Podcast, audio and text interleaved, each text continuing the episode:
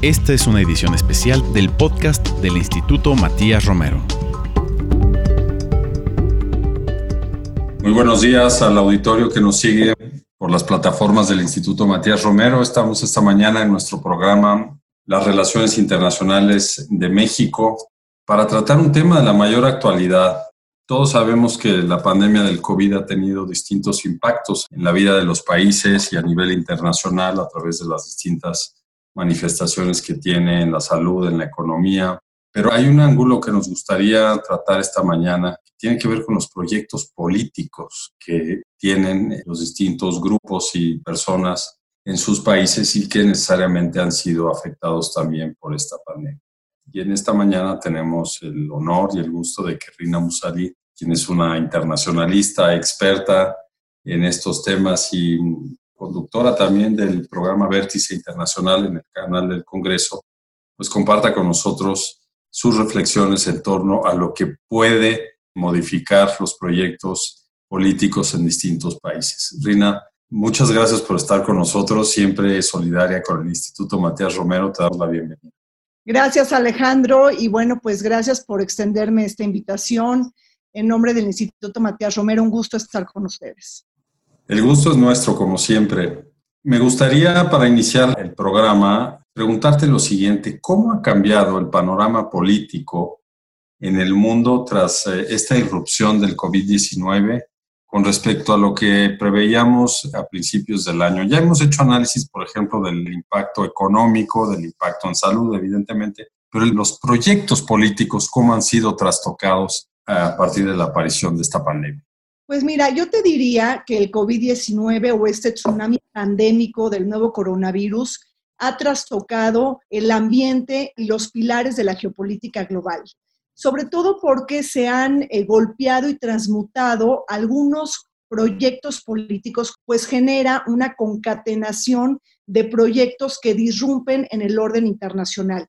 Podemos hablar de Putin, podemos hablar de Trump, de Bolsonaro, de algunos países de América Latina, pero Alejandro, yo creo que es importante iniciar esta conversación hablando un poco del mundo pre-COVID, que eso también referiste en la pregunta. ¿Qué tipo de mundo teníamos en el mundo pre-COVID y cómo estamos en el post-COVID. Si por eso podríamos hablar de post-COVID. Es decir, ya teníamos una serie de tirones geopolíticos de la mayor dimensión antes del COVID-19. Es decir, teníamos conflictos internacionales, teníamos la guerra en Siria, en Yemen, el conflicto en Ucrania, en Ucrania del Este, teníamos inestabilidad en Afganistán, en Irak, obviamente todo el tema de la proliferación nuclear, eh, la crisis planetaria con el calentamiento global, teníamos una carrera por la supremacía tecnológica, no nada más por el Internet de las Cosas, sino por la red 5G, pero también una profunda competencia por las hegemonías en materia de la inteligencia artificial, todo esto englobado en la cuarta revolución industrial. Todo esto también se ve en un momento de guerra comercial, en nota proteccionista. Y si tú bien recuerdas, Alejandro, en el 2019 tuvimos un escenario internacional bastante complejo, tuvimos una serie de protestas sociales en más de 46 países del mundo, desde Beirut, pasando por Barcelona, llegamos a Hong Kong y hasta Santiago de Chile. Tuvimos un año, el año pasado, de una gran efervescencia social, de un grito político y de un gran malestar eh, económico también. Ya había claros signos de desaceleración económica mundial. Entonces, sí son tirones geopolíticos que esto lo perfila el mundo pre-COVID. Y la verdad es que para entender el futuro o para entender qué tipo de mundo se va a perfilar después de la pandemia, tenemos que entender primero el antes para poder hacer análisis del después. Entonces, estos tirones geopolíticos se van a exacerbar con la pandemia, las tendencias se van a intensificar, la tirria, eh, la complejidad de las relaciones internacionales y yo realmente estoy viendo un mundo sumamente complejo. Ahora le tenemos que sumar la crisis sanitaria que golpeó a los cinco continentes del mundo y que, como tú bien los has señalado, golpea prácticamente los proyectos políticos de los líderes y de los tomadores de decisiones. Muy importante este primer comentario para sentar las bases de la discusión, Rina. Efectivamente, lo acabas de mencionar, la pandemia lo que va a hacer, o lo que ya está haciendo, es acelerar una serie de cambios que ya se estaban prefigurando en el mundo. Sin duda, antes del COVID ya veíamos cómo esta tercera década del siglo XXI iba a estar marcada por una constante, que eran los cambios, la competencia y esta lucha hegemónica entre pues, China, Estados Unidos y por atrás también vienen otros países como la India en materia tecnológica. Entonces, todo eso nos presentaba ya un escenario de reconfiguración sobre lo que veníamos viendo en las últimas décadas. En el caso, me gustaría pasar a revisar algunos proyectos políticos. Mencionaste Putin en Rusia. ¿Cómo la pandemia va a afectar estas reformas que ya había anunciado? Había presentado algunas acciones en la Duma y la cancelación que hubo del referéndum que estaba para el 22 de abril. ¿Cómo afecta todo su proyecto político? Pues yo creo que es una pregunta central y te la agradezco muchísimo. Mira, teníamos un referéndum el 22 de abril, es decir, el COVID-19 o la emergencia sanitaria de alguna manera cambia los planes políticos del mandamás ruso. Hay que recordar a la audiencia que nos acompaña que Putin se ha cambiado la cachucha varias veces entre primer ministro y presidente para gobernar a Rusia. Él tiene 20 años en el poder y buscaba extender su hegemonía hasta el año 2036. Por lo tanto, quería recurrir a una serie de reformas constitucionales para habilitar su candidatura en las elecciones del 2024 y del 2030, porque ahí tenemos también, al igual que en México, los seis años. El 22 de abril prácticamente estaba ya articulado este referéndum y obviamente se cancela por el tema de la emergencia sanitaria. Es decir, esa tranquilidad y esa certidumbre jurídica que Putin necesitaba para estar en la boleta electoral del 24 y del 2030, el COVID-19 le roba esa tranquilidad política y personal que él necesitaba para seguir gobernando. Entonces trastoca profundamente el corazón de su agenda política. Y te lo digo porque en ese momento, revisando un poco las cifras, digo, es complicado el tema de la matemática electoral en Rusia, pero el Levada Center, aunque son resultados que no comparte el Kremlin, hablaba que exactamente ahora ha caído la popularidad de Putin después del COVID-19 al 59%. Pero en ese momento del 22 de abril había un empate técnico, es decir, un empate técnico entre decidir si a la extensión del mandato de Putin, es decir, habilitarlo electoralmente para que se quede hasta el 2036, o bien ponerle un freno a esta ambición del poder. Entonces, teníamos un empate técnico. Sin embargo, ¿qué pasa con el COVID? El COVID-19 pues, le genera una fractura económica muy fuerte a Rusia, tenemos una crisis sanitaria, tenemos que ya es el tercer país con el mayor número de contagios, primero está Estados Unidos y en segundo lugar Brasil, ya como el epicentro pandémico en América Latina, y tenemos a una Rusia que está sancionada económica, financiera y diplomáticamente por la comunidad internacional, por todo el conflicto con la anexión de Crimea en el 2014 y por lo tanto tenemos una Rusia que además enfrenta grandes tropiezos y grandes dificultades del proyecto político de Putin porque ha bajado precios históricos el petróleo. Es decir, aún aunque hemos atestiguado esta cumbre de la OPEP que reduce la oferta del petróleo en un 23%, digo, y además México también participó en esta reunión, Rusia sufre tremendamente la caída del precio internacional de las materias primas y sobre todo del petróleo y del gas natural. Entonces, ¿qué pasa con el COVID-19? Que ahora Putin, con una caída en la popularidad, con una caída económica, con una crisis sanitaria, tiene que buscar un nuevo momento político para organizar su referéndum que fue retrasado por la pandemia del nuevo coronavirus. Entonces, la pandemia le roba la tranquilidad que él abrigó como esperanza de su proyecto político de alargar su estancia en el poder. Interesante lo que nos comparte sobre cómo se constata ya un primer efecto en un país pues, muy importante, por otra parte, sí. como efecto de la pandemia. Quizá en eso también se explique esta campaña por eh, cierto liderazgo internacional por parte de Rusia con algunos países con los que solía tener una gran influencia y que ahora pues está tratando de recobrar, algunos se la reconocen, pero pues nos quedamos con este diagnóstico que hace sobre cómo le va a afectar. Me gustaría hablar de otro país muy importante en este momento, que es China. China que, bueno, pues se detectó el, el brote del coronavirus en China. Se le ha adjudicado cierta responsabilidad, sobre todo por países occidentales, por esta eh, falta de control y falta de información en torno al virus. Pero China, por otra parte, está desplegando una diplomacia muy agresiva para mostrarse como un país que puede cooperar, que quizá sea el primero en proporcionar la vacuna en contra de este virus, pero internamente, ¿cuál es el efecto que ha tenido para el presidente Xi Jinping esta crisis por el coronavirus? Porque debe haber también algunos efectos. Mira, el tema de China es muy interesante porque yo diría que ahí hay un balance entremezclado, es decir, hay dos cosas en China. Primero, un cuestionamiento absoluto de la respuesta inicial de China ante el virus, como lo has dicho, Occidente alega falta de transparencia, alega también una respuesta tardía porque pues dio a conocer esto a la Organización Mundial de la Salud hasta el 31 de diciembre del 2019, cuando había tres semanas antes algo de información que podía compartir. Se habla de ocultamiento de cifras y de una falta de manejo de la verdad. Y es importantísimo manejar la verdad porque con base en esos datos, pues el mundo se pudiera haber preparado de manera distinta.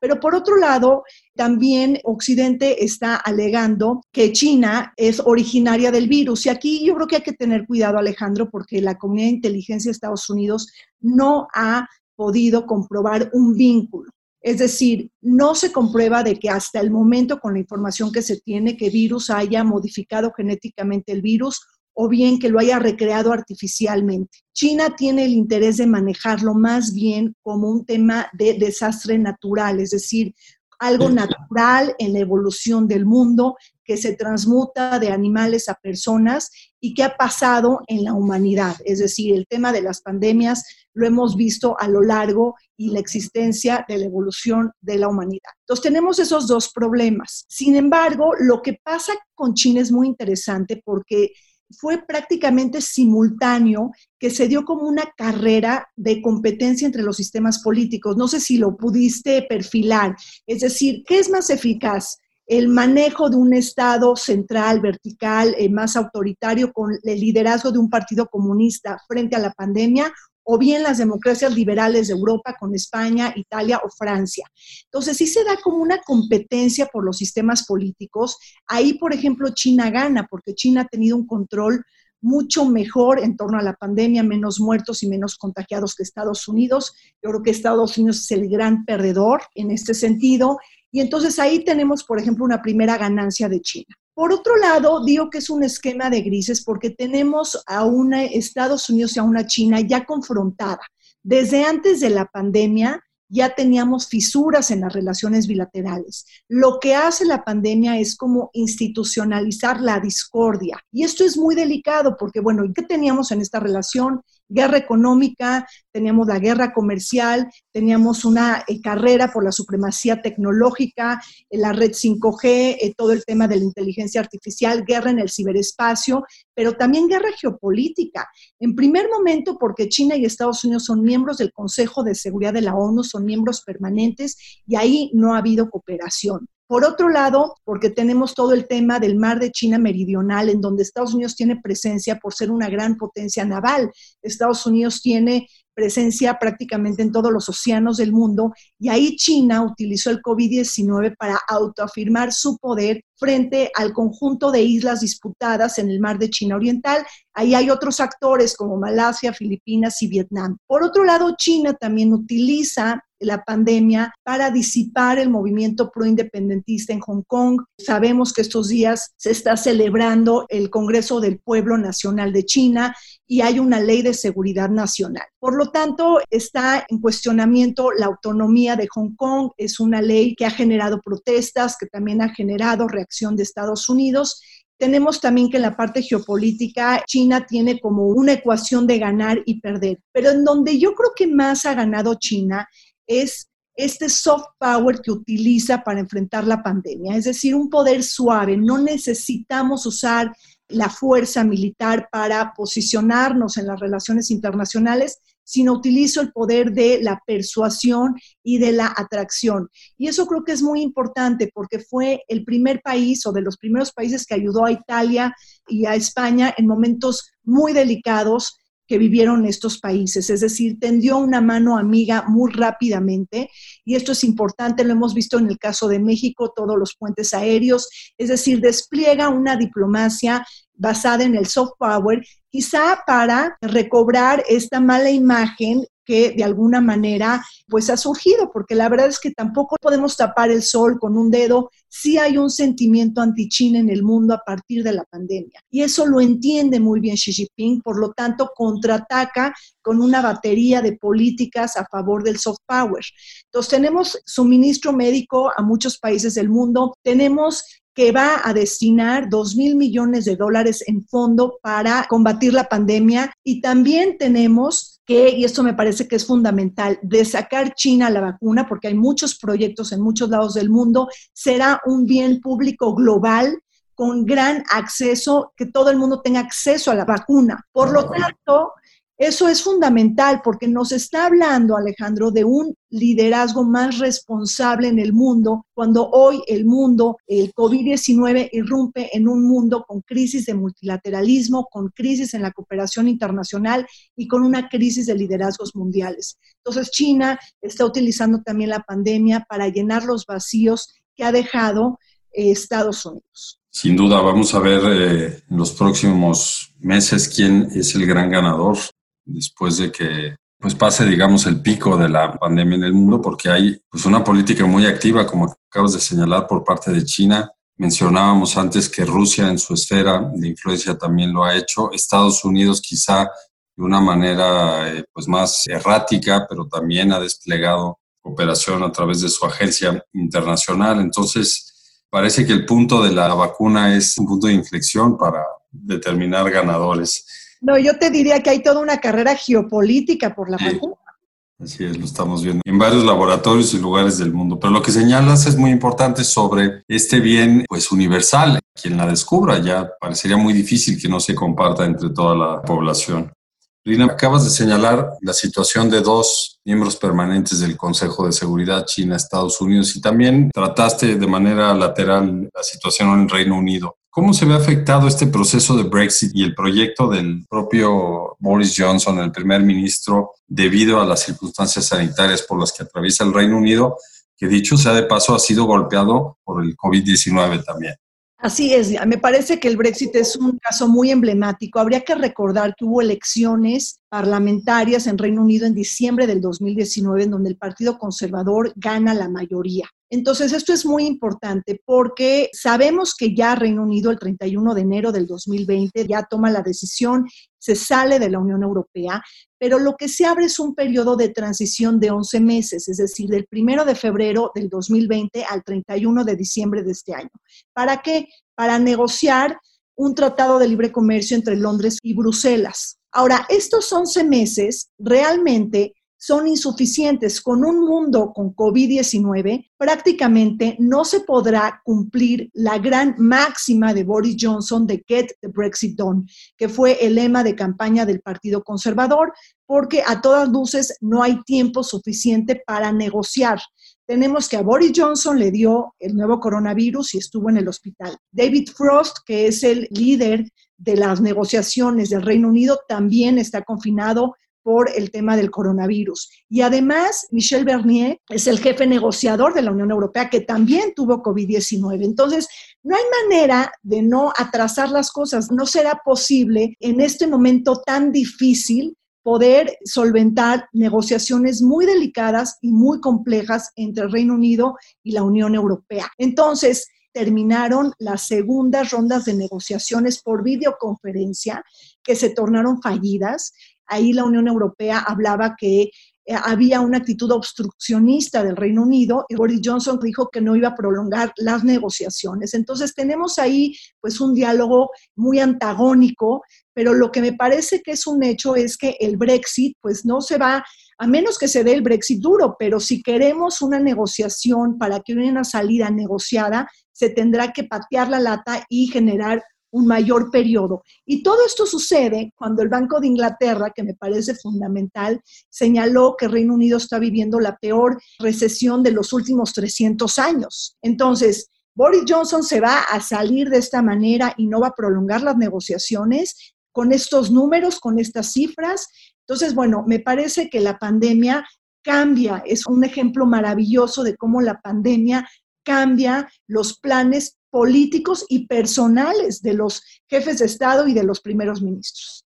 Sin duda, pero a la par son sobrevivientes de muchas batallas todos ellos. Entonces, por eso es, tan interesante ver todos estos factores alrededor de sus proyectos políticos por la pandemia. Yo quiero recordar a nuestro auditorio que estamos platicando con Rina Musalí sobre este tsunami geopolítico global, como le ha mencionado, causado por la pandemia en distintos proyectos políticos en el mundo. Rina, me gustaría que la segunda parte de nuestro programa aprovecháramos para mm, tener dos comentarios tuyos. El primero sobre América Latina. ¿Qué va a pasar en el Brasil de Bolsonaro, que ha tenido una postura muy dura en contra de la pandemia. Ya se ven algunos costos que está pagando al interior. Y me interesa sobre todo también un comentario tuyo sobre Venezuela. ¿Cómo va a afectar pues esta contienda que hay ya desde hace algún tiempo entre Maduro y Guaidó, surgirá una tercera opción que sea detonada por la pandemia. ¿Cuál es tu opinión? Claro, mira, yo creo que América Latina tiene la tormenta perfecta y lo digo muy triste realmente porque pues tenemos un momento muy difícil para América Latina. Tenemos la crisis sanitaria por el COVID-19 con la crisis económica que ya produjo pero todo esto se da en un contexto de caída en los precios internacionales de las materias primas y del petróleo. Y hay que recordar a las gentes que nos acompañan a tu auditorio, Alejandro, es muy importante para América Latina estos ingresos públicos, o sea, es decir, recibimos dinero de nuestras exportaciones por materias primas y commodities. Entonces, estamos en un momento de vacas flacas y con precios históricos negativos, que algún momento lo tuvimos hace prácticamente hace un mes. Entonces, muy preocupante este escenario. Además, tenemos que sumarle otra cosa, que se está contrayendo la clase media en América Latina y se está incrementando la pobreza. Y esto tiene un efecto político muy importante porque generas un resentimiento, un desplazamiento de la clase media unas perspectivas económicas menores y esto tiene cabida en política. No lo digo yo, lo dice Francis Fukuyama en su libro de Identidad, en donde señala que el resentimiento también tiene lugar dentro de las agendas políticas. Entonces, una clase media contraída y además también en un momento en donde hay un cuestionamiento de las democracias, una baja calidad de las democracias en América Latina, una posibilidad a, vaciarlas y también a generar estados de excepción. Entonces, sí tenemos, yo creo un panorama muy complicado y a esto le sumamos que los dos grandes de América Latina, que es México y Brasil, primera y segunda economía de América Latina, pues están encontronados ideológicamente con proyectos políticos distintos. Entonces, me parece que hay un panorama muy complejo.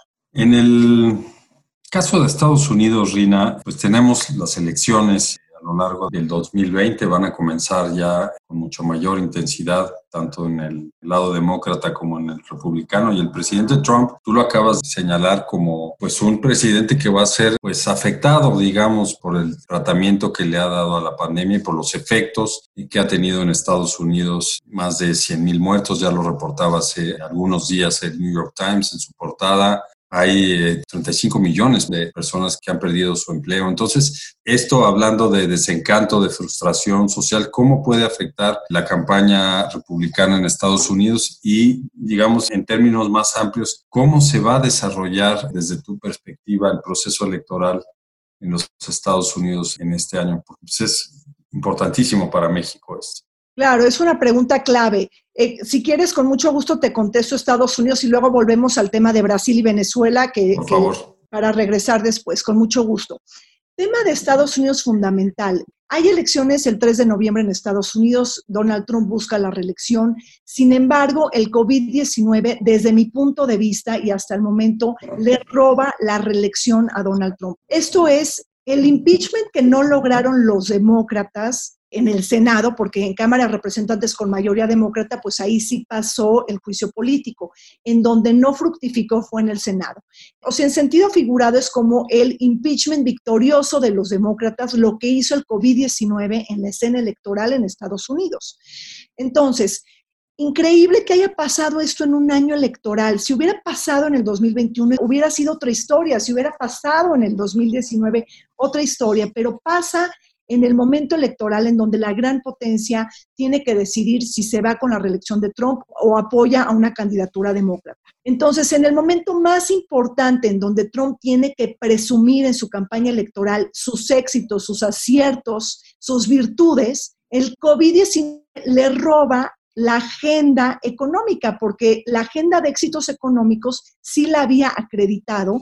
Sin embargo, el COVID-19 desnuda su agenda económica, no tiene ahora que presumir en un momento electoral y ahora quizá tenga que utilizar otras agendas, quizá algunas de política exterior, ahí entra el caso de Venezuela, que puede ser utilizable en la medida en que suban o bajan las encuestas o la popularidad de Trump. Entonces, sí me parece un teatro muy difícil para la política en Estados Unidos. Recordemos que se retrasan 16 elecciones en Estados Unidos las primarias demócratas y dos, dos territorios que es Guam y Puerto Rico. Inclusive se canceló la Junta Electoral Demócrata de Nueva York, cancela las elecciones de Nueva York, o sea, el tercer estado más próspero después de California y Texas. Y bueno, ahora ya un juez restituyó las elecciones en Nueva York. Entonces, realmente lo que hace el COVID-19 es perturba todo el escenario político en Estados Unidos y cuando veíamos a un Trump irreverente, un Trump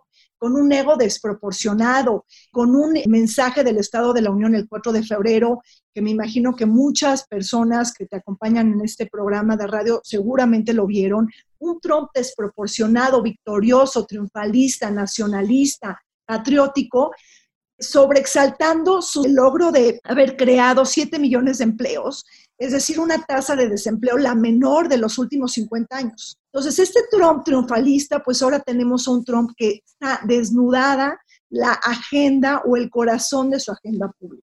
Por lo tanto, tenemos ya en las encuestas un Joe Biden que va por arriba, un 5 o 6%, dependiendo de la encuesta, y esto pues sucede en un momento de gran tensión política en Estados Unidos, porque además del desastre sanitario, tenemos también que se deja ver todas las fallas en materia de protección social. Será muy interesante dar seguimiento al proceso electoral en Estados Unidos, no solo por lo que ya acabas de mencionar, los daños que le está generando al proyecto de reelección del presidente Trump, sino a nivel internacional en la política exterior estadounidense en distintas partes del mundo. Y tú mencionaste una pues, que se da en nuestra región, en Venezuela. ¿Cómo ves tú que puedan evolucionar esta situación en Venezuela que lleva años discutiéndose, sobre todo en la OEA, en torno al reconocimiento de Guaidó y desconocimiento del presidente Maduro. A mí me gustaría alumbrar algo muy importante porque en este momento, prácticamente en este mes de junio, estamos viviendo una máxima tensión en el Caribe. O sea, estoy hablando que el Caribe está entrando nuevamente al teatro de la geopolítica global sobre todo porque sabemos que en Venezuela tenemos gran escasez de gasolina y hay buques petroleros de la República Islámica de Irán que se están enfilando allá.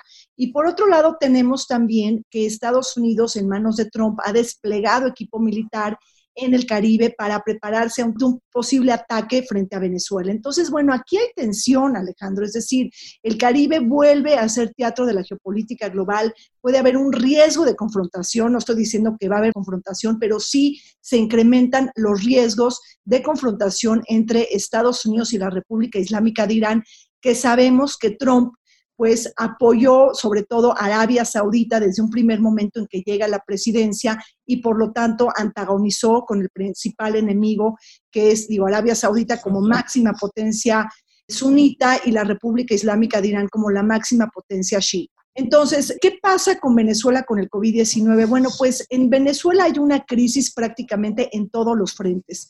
Hay un juego de multicrisis y el COVID-19 viene a exacerbar más las tensiones y todo el encadenamiento de crisis, porque estoy hablando de crisis económica, crisis política, tenemos dos presidentes y tenemos dos asambleas nacionales, la Asamblea Nacional liderada por la oposición y una Asamblea Nacional Constituyente que se va a quedar hasta el 31 de mayo de este año. Además, tenemos una crisis humanitaria, una crisis sanitaria por el COVID-19, una crisis de seguridad.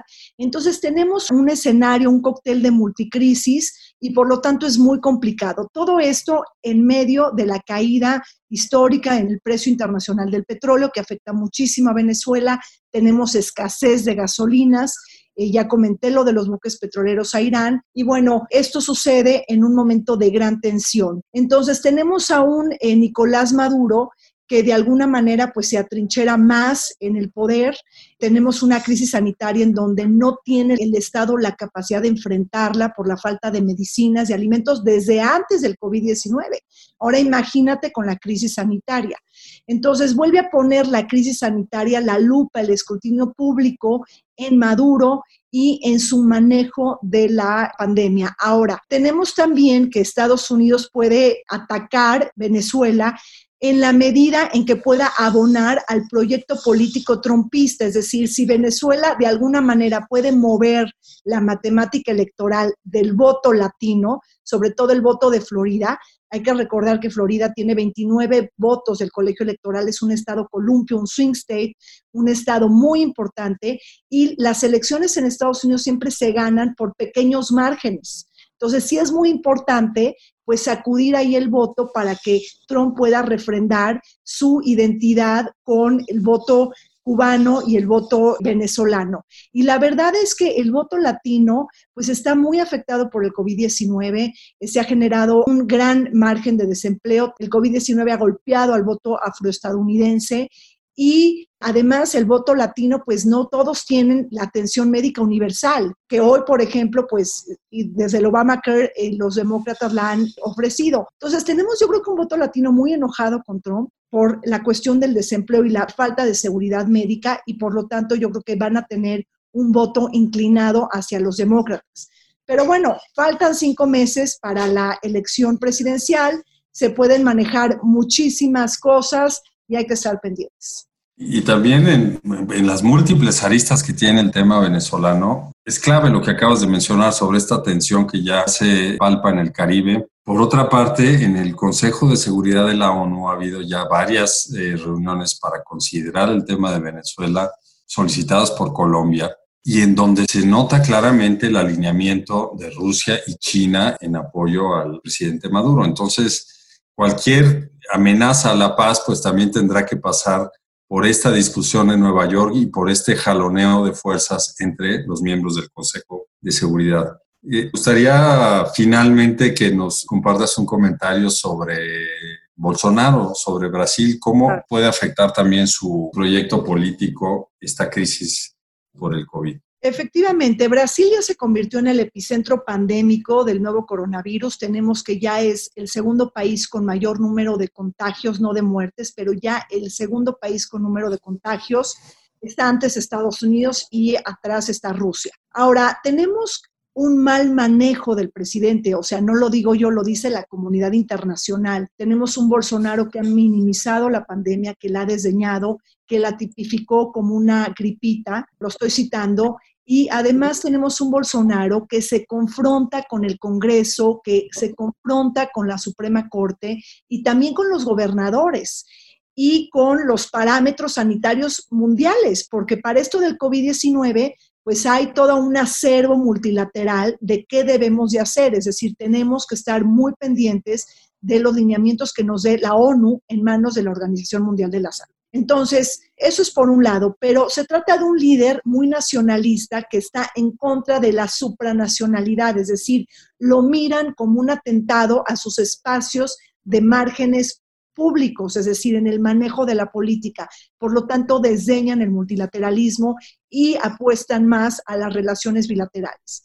Entonces tenemos un Bolsonaro que se le complica muchísimo el escenario, Alejandro, porque renuncian dos secretarios de salud, pero también renuncia el ministro de Justicia, que es ni más ni menos que Sergio Moro.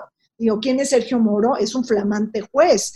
Es aquel que condenó a Lula da Silva a nueve años en la cárcel. Lula da Silva ya está fuera de la cárcel, pero tenemos a un flamante juez que ha sido conocido en la comunidad internacional por su combate a la corrupción. Entonces, renuncia porque de alguna manera se tiene que deslindar de esta presidencia muy cuestionada por ser gravemente irresponsable ante el manejo de la crisis. Y te lo digo porque Brasil comparte nueve fronteras con América del Sur, es decir, una crisis sanitaria en Brasil no nada más es una crisis de Brasil, sino es una crisis que puede generar un impacto regional terriblemente grave para América Latina. Entonces, necesitamos de la responsabilidad en los líderes políticos a la hora de tomar decisiones. Entonces, Sergio Moro, hay que recordar que, bueno, pues se le da como una especie de premio, Bolsonaro lo nombra ministro de Justicia, y entonces ahora él renuncia porque Bolsonaro